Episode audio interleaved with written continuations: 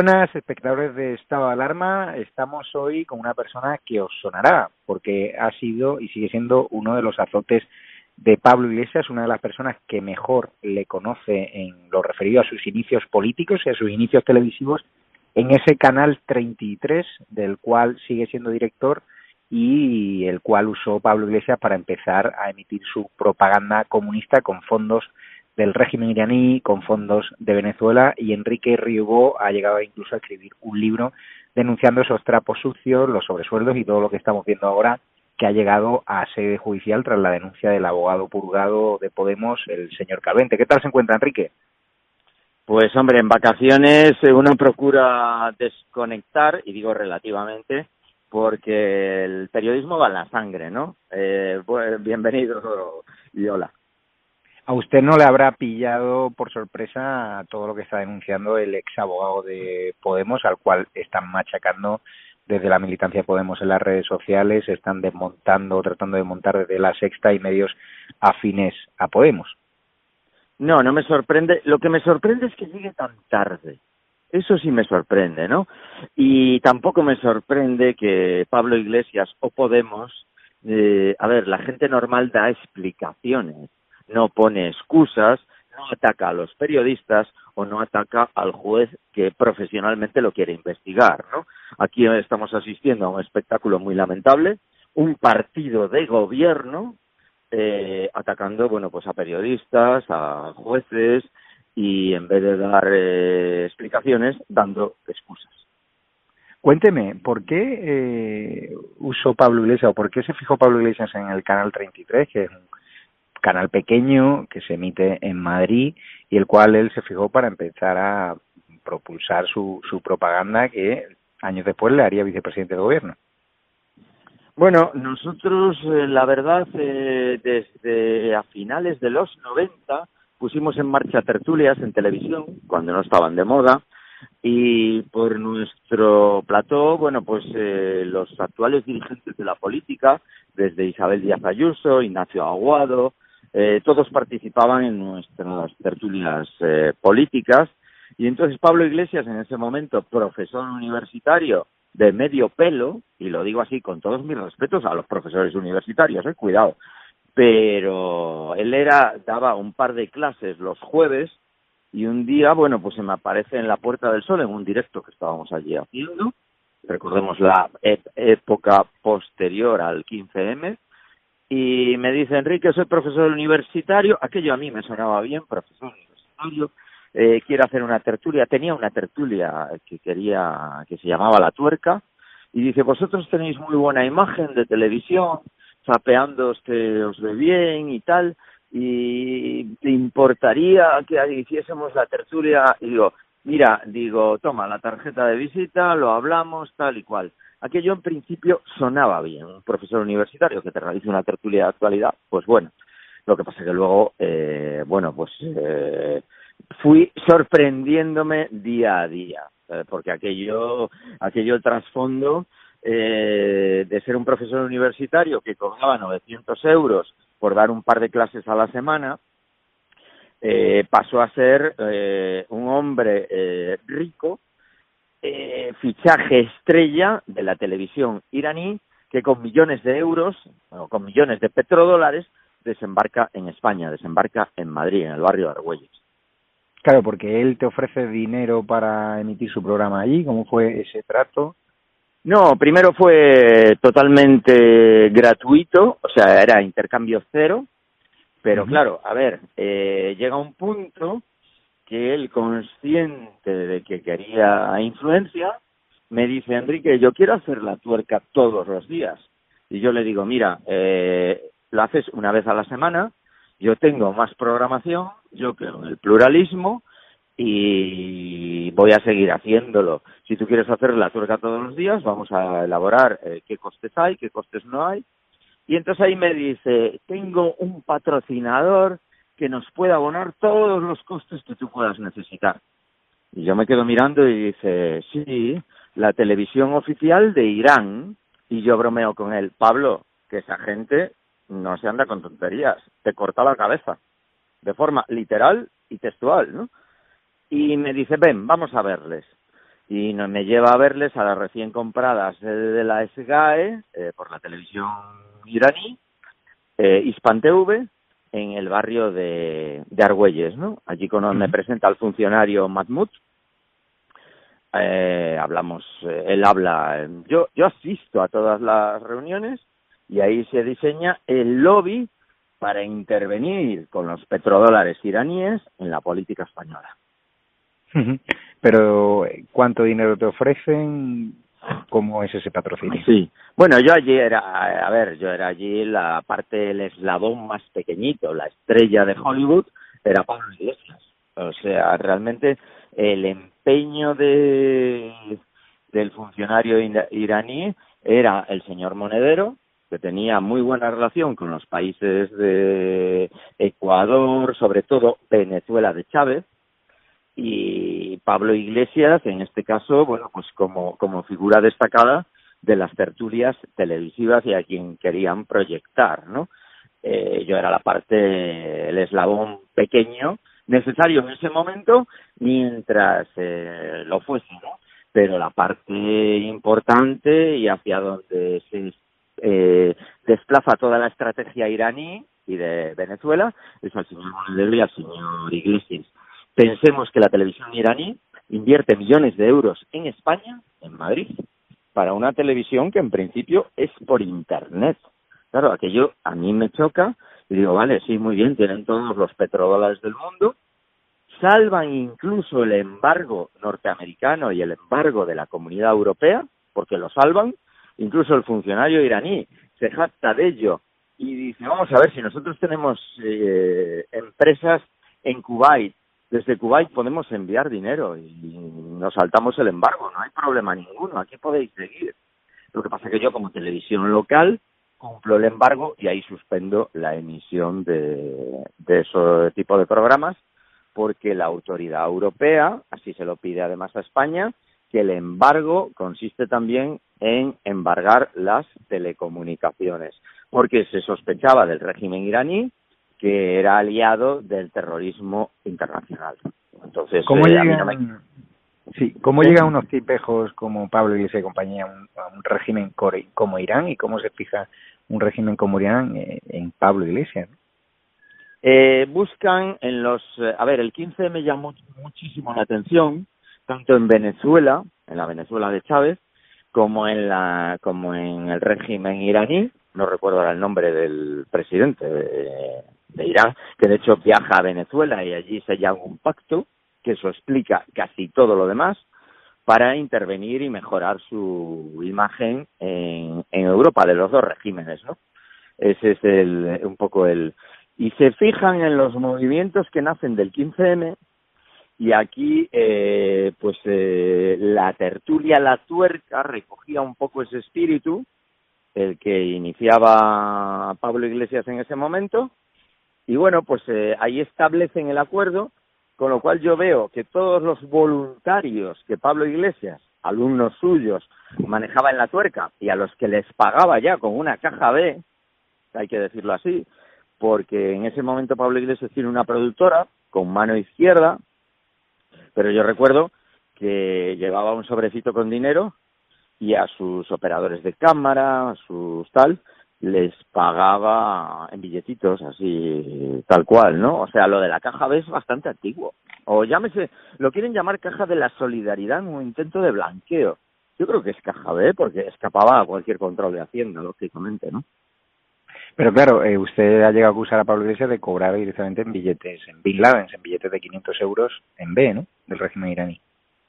Sí, sí, porque era algo habitual a los colaboradores. A ver, eh, con esa inversión millonaria, la televisión iraní, lo que hace es financiar a Pablo Iglesias y a todo su equipo. Es decir, recoge a todo su equipo y le, le financia la acción política que estaban desarrollando y que iban a desarrollar en el, en el futuro. Y por el otro lado, Monedero, eh, cuando fallece Hugo Chávez, va a Venezuela, hacen un intento de comprarnos la televisión, porque ellos quieren crear una televisión antes de que la sexta les diese les diese alfombra roja eh, ellos hacen un intento de comprar la televisión porque creen en la comunicación.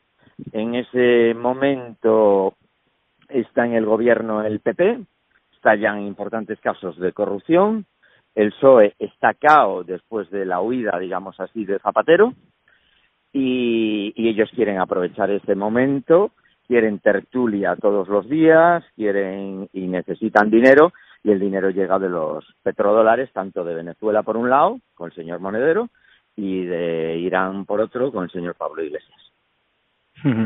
¿Y por qué sus denuncias son muy graves? Esto fue ya hace unos cuantos años.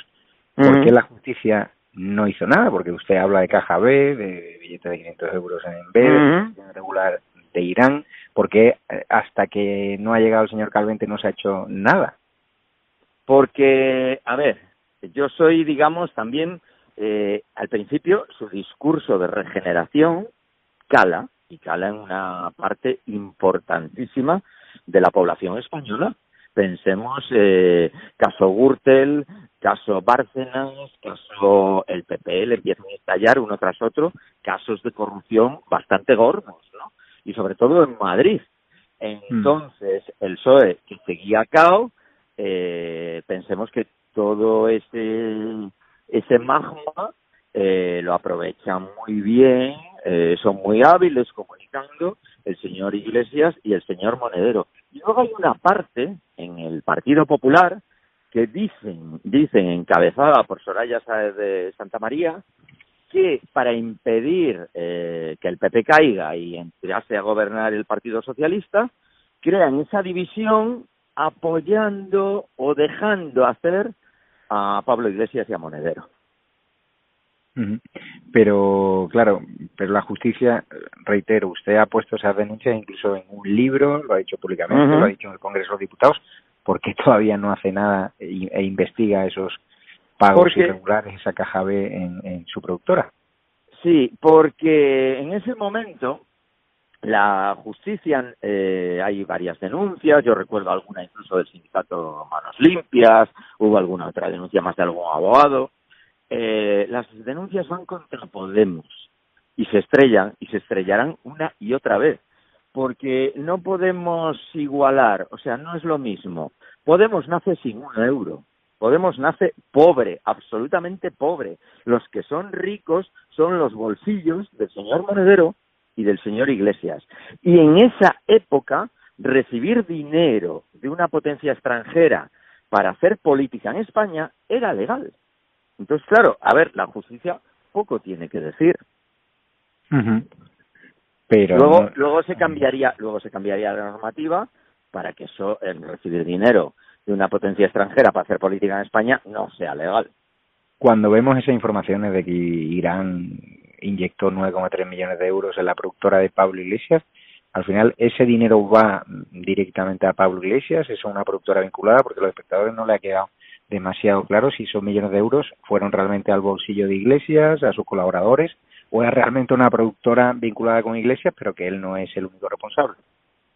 Eh, él es el principal responsable de su productora y de su equipo de gente con el que hace política, con el que hace una campaña electoral al Parlamento Europeo que ya la quisieran eh, el PSOE o el PP. Él pensemos que recorre casi todas las provincias españolas, se va a París, se va a Berlín, eso no lo paga su nómina de 900 euros de la Universidad de Madrid, ¿no?